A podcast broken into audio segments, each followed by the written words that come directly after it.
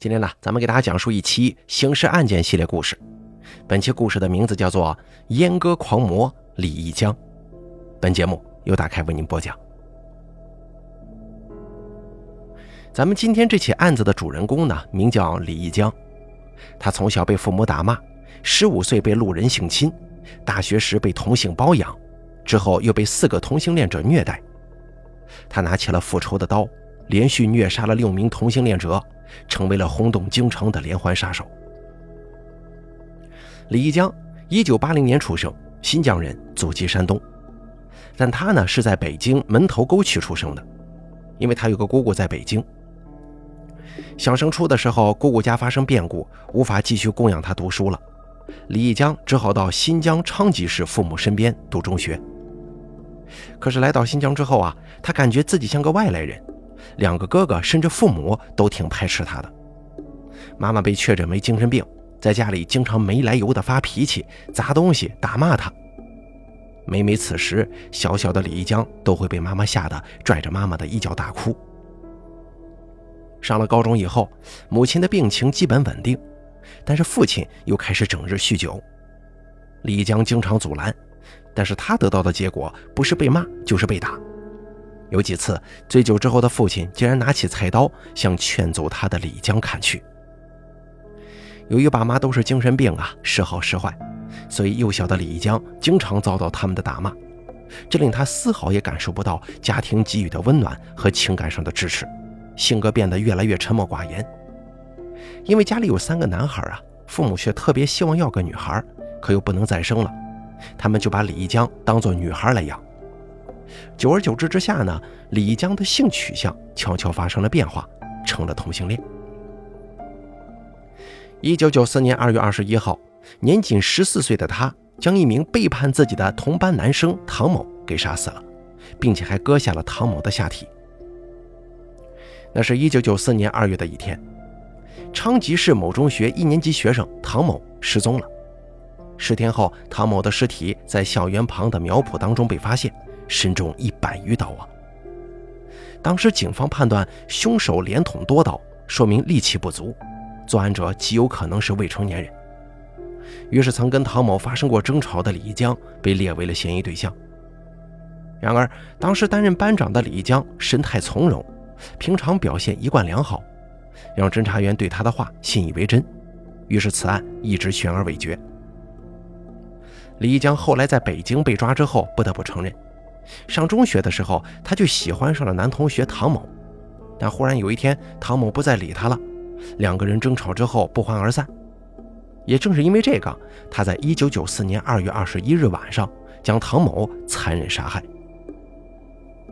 同年12月的一个晚上，李江在回家的路上被一个醉酒男给侵犯了，此事在他的心中留下了严重的创伤。为了脱离这个家庭，摆脱痛苦。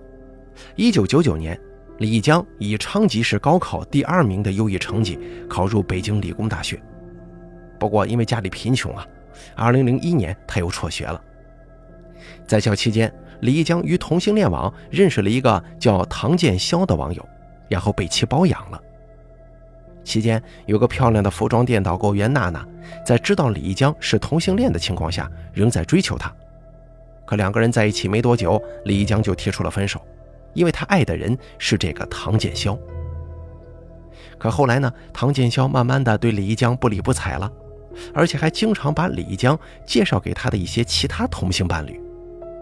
这个情况让李一江感到非常难过，觉得唐建霄背叛了自己，并且还不尊重自己。李一江因为这个性取向，他经常在一个叫“紫色男孩”的同性恋网站聊天。接着，李江到紫色男孩经常提到的朝阳区一个迪厅玩，因为这个迪厅里面经常有同性恋者聚会。李江在那儿认识了四个陌生男子，很是聊得来。他们邀请李一江到东三环附近的私人住宅玩，李一江答应了。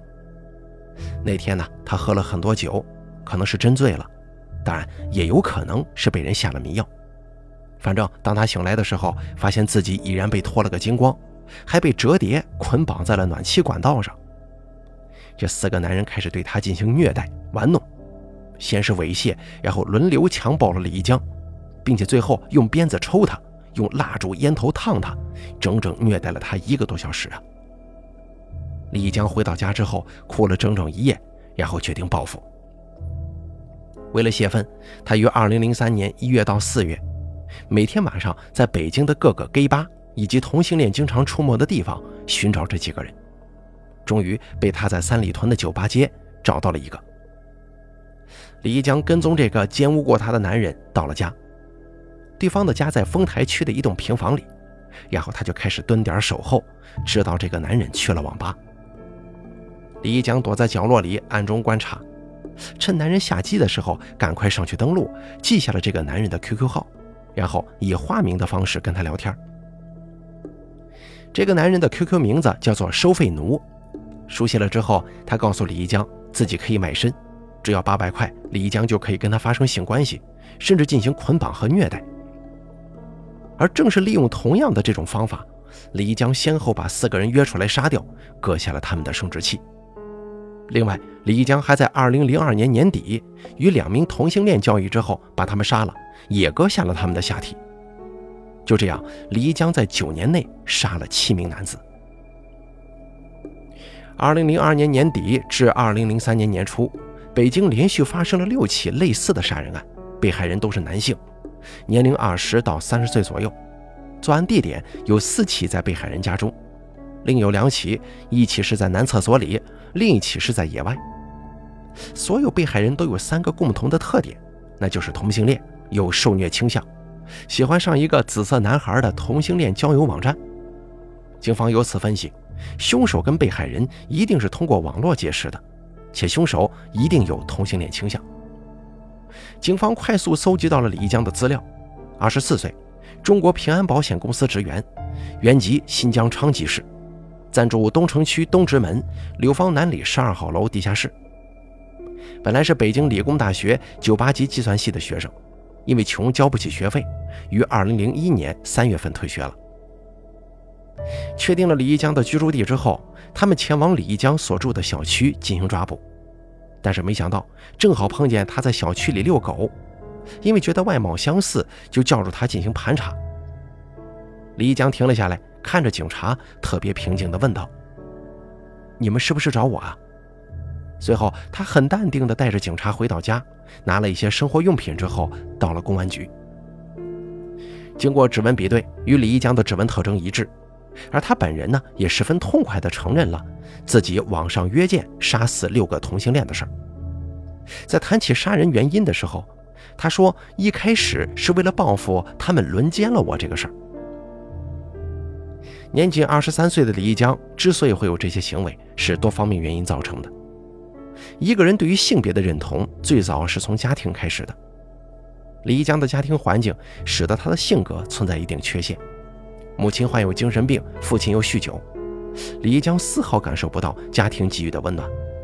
再加上年少时期被男人欺负的经历，让李一江对男性产生仇恨的同时，又感到某种快慰。这个时候的李一江没有一个好的家庭教养指导，长大以后又缺乏感情支持，这些原因都造成他在跟人交往的过程当中产生了一些扭曲的想法。考入大学以后，他很难跟异性交往，自然就从同性那儿寻求支持。而在以后的成长过程当中，李江要承受多重压力。首先，由于他有同性恋倾向，不被主流社会所承认。他要承受社会上异样的眼光等等压力，其次就是家庭给他的压力，也迫使他不得不到社会上接触更多的环境。第三条也是最重要的一条，就是李一江认识了唐建霄，并且被其包养，以致最终辍学。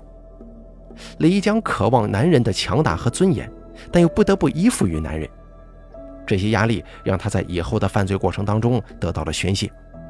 他杀人的时候都有虐待的情况，可能就是为了泄愤，甚至是对家人、对社会的一种报复吧。